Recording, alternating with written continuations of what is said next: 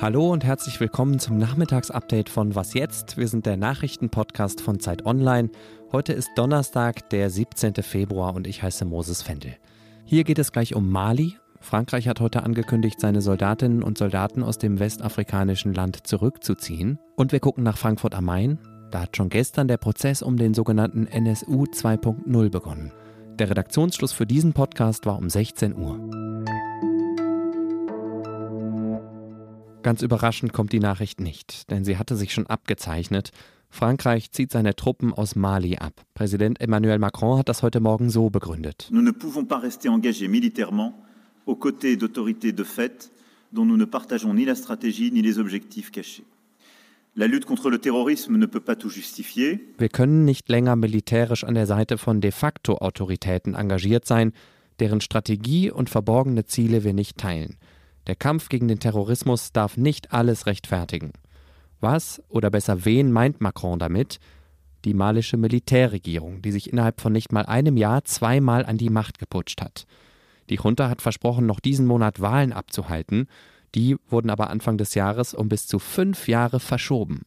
Das geht gar nicht, findet auch Bundesverteidigungsministerin Christine Lamprecht. Wen unterstützen wir da? Wen bilden wir da aus? Und wenn wir erleben, dass der Prozess, demokratische Werte zu leben, durch Wahlen deutlich nach hinten verschoben wurde, nämlich um fünf Jahre, dann ist das nicht unser Verständnis von diesem Transitionsprozess. Zur Erinnerung, Frankreich kämpft seit 2013 in dem westafrikanischen Land. Es geht darum, islamistischen Terror zu bekämpfen. Und auch Deutschland hat Soldatinnen in Mali.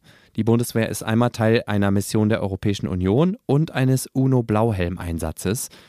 Die französische Ankündigung wirft eine Menge Fragen auf. Klären kann ich hoffentlich zumindest ein paar davon mit dem freien Journalisten Isio Erich, der sich besonders mit der Sahelzone beschäftigt. Hallo Isio. Hi. Was bedeutet Frankreichs Entscheidung für Mali? Also wenn man Mali erfragt, sind einige ziemlich froh darüber.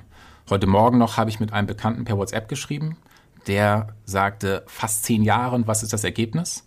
Er spielt darauf an, dass sich die Sicherheitslage im Norden und im Zentrum Malis trotz Frankreichs Präsenz nicht verbessert hat, sondern im Gegenteil verschlechtert hat.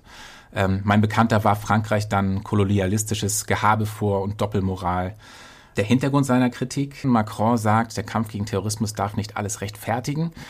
Die Realität ist, dass Frankreich im Sahel in den vergangenen Jahren eigentlich genau so gehandelt hat, als ob das der Fall wäre. Vielleicht kam noch Migrationskontrolle als ein weiteres Motiv hinzu.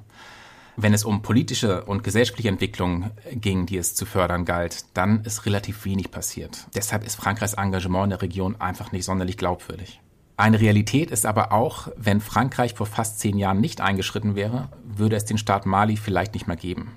Damals waren Aufständische, die Al-Qaida die Treue geschworen haben, im Begriff, das ganze Land zu überrennen und die Scharia einzuführen. Frankreich hat das gestoppt. Wenn wir mal ein Stück rauszoomen auf der Karte, was bedeutet die französische Entscheidung für die Region? Wenn man zurückblickt, dann stellt man ja vor allem erstmal fest, dass die Unruhe aus Mali im Prinzip in die Nachbarstaaten geschwappt ist. Nach Burkina Faso, nach Niger, bis in einige Küstenstaaten Westafrikas. Das ist natürlich kein gutes Omen. Man kann eigentlich nur darauf hoffen, dass den bewaffneten Gruppen in der Region mit dem Rückzug Frankreichs aus dem Antiterrorkampf zumindest ein Rekrutierungsargument abhanden kommt. Also im Prinzip ein Feindbild weniger. Was könnte Frankreichs Ankündigung denn für die Bundeswehr bedeuten? Die ist ja an zwei Einsätzen in Mali beteiligt. Ich fange mal mit MINUSMA an. Schon jetzt ist diese Blauhelm-Mission die tödlichste Blauhelm-Mission weltweit. Ich habe die genauen Zahlen jetzt nicht parat, aber es sind mehr als 200 Blauhelm-Soldaten, die dort ähm, das Leben verloren haben in dieser Operation. Die Sicherheitslage wird sich für diese Soldaten sicherlich nicht verbessern durch den Rückzug Frankreichs. Ähm, und das betrifft natürlich auch das deutsche Kontingent. Das muss sich jetzt ganz konkret Gedanken darüber machen, wie es den Wegfall Frankreichs kompensieren will, wenn es um den Eigenschutz und diese Fragen geht. Ähm, und es ist ja nicht nur Frankreich, die ähm, den Antiterrorkampf in Mali beenden wollen, sondern die Mission Takuba auch. Und das sind 14 europäische Staaten plus Kanada. Ähm, die werden ebenfalls ihre Soldaten abziehen. Was die zweite Mission angeht, EUTM, da sehe ich vor allem ein argumentatives Problem. Europa bildet die malische Armee aus. Die Armee, die, also die Armee, aus der die Putschisten hervorgegangen sind die Armee wegen der Frankreich und andere EU-Staaten sich nun aus der Region zurückziehen. das ist ziemlich schwer zusammenzubekommen. Ich habe ehrlich gesagt keine Ahnung, wie man da EUTM fortführen will. Anfang des Jahres hast du einen Text auf Zeit Online veröffentlicht, in dem es vor allem um die Situation der Ortskräfte in Mali geht.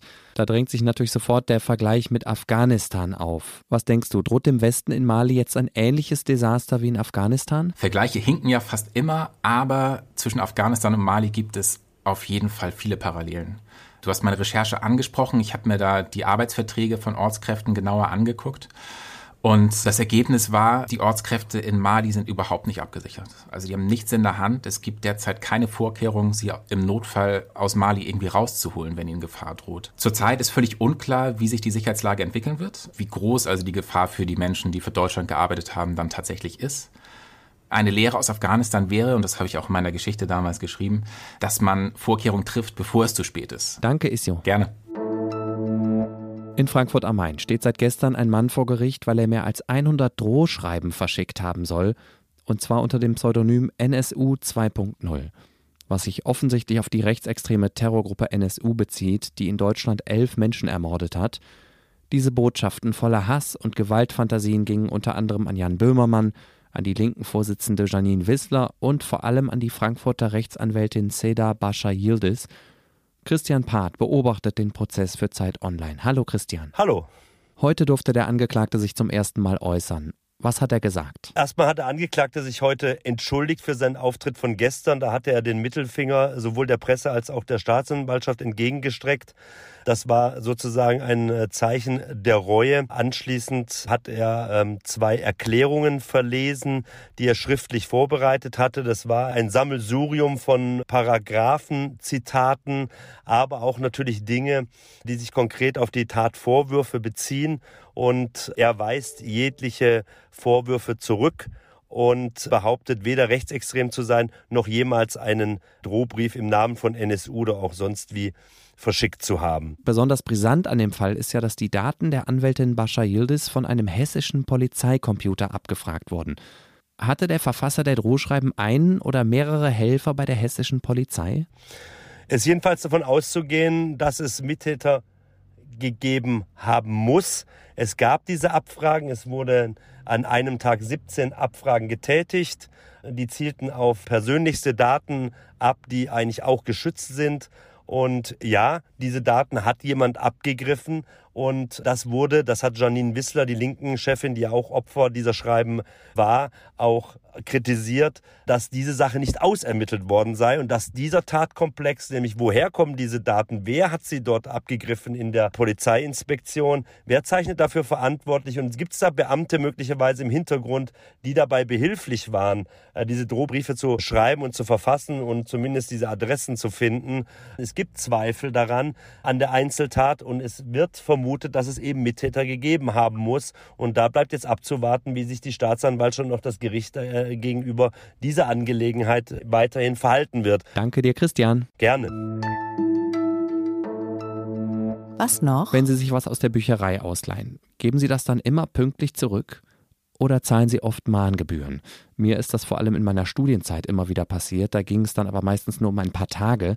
Die Stadtbibliothek in Mönchengladbach hat jetzt ein Buch zurückbekommen, mit dem sie vermutlich nicht mehr gerechnet hat. Ganze 60 Jahre hatte es jemand ausgeliehen.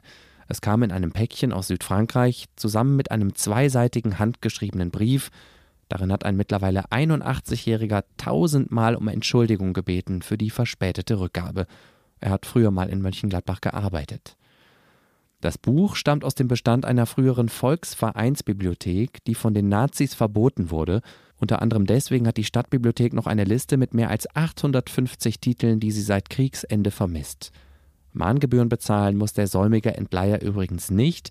Falls Sie in Mönchengladbach oder Umgebung was jetzt hören, schauen Sie doch bitte mal in Ihr Bücherregal oder in die Kisten auf dem Dachboden. Vielleicht taucht ja doch noch das ein oder andere Buch auf. Die Stadtbibliothek wird es Ihnen sicher danken. Und das war was jetzt am Donnerstagnachmittag. Uns können Sie morgen früh schon wieder hören. Ein Thema bei meinem Kollegen Till Schwarze in der Frühsendung ist der Beginn der Münchner Sicherheitskonferenz vor dem Hintergrund der Ukraine-Krise. Ich heiße Moses Fendel. Vielen Dank fürs Zuhören. Machen Sie es gut und bis bald.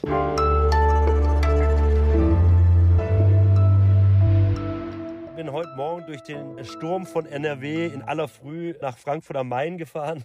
Und jetzt mache ich mich erstmal gleich wieder auf den Rückweg über die schöne A3.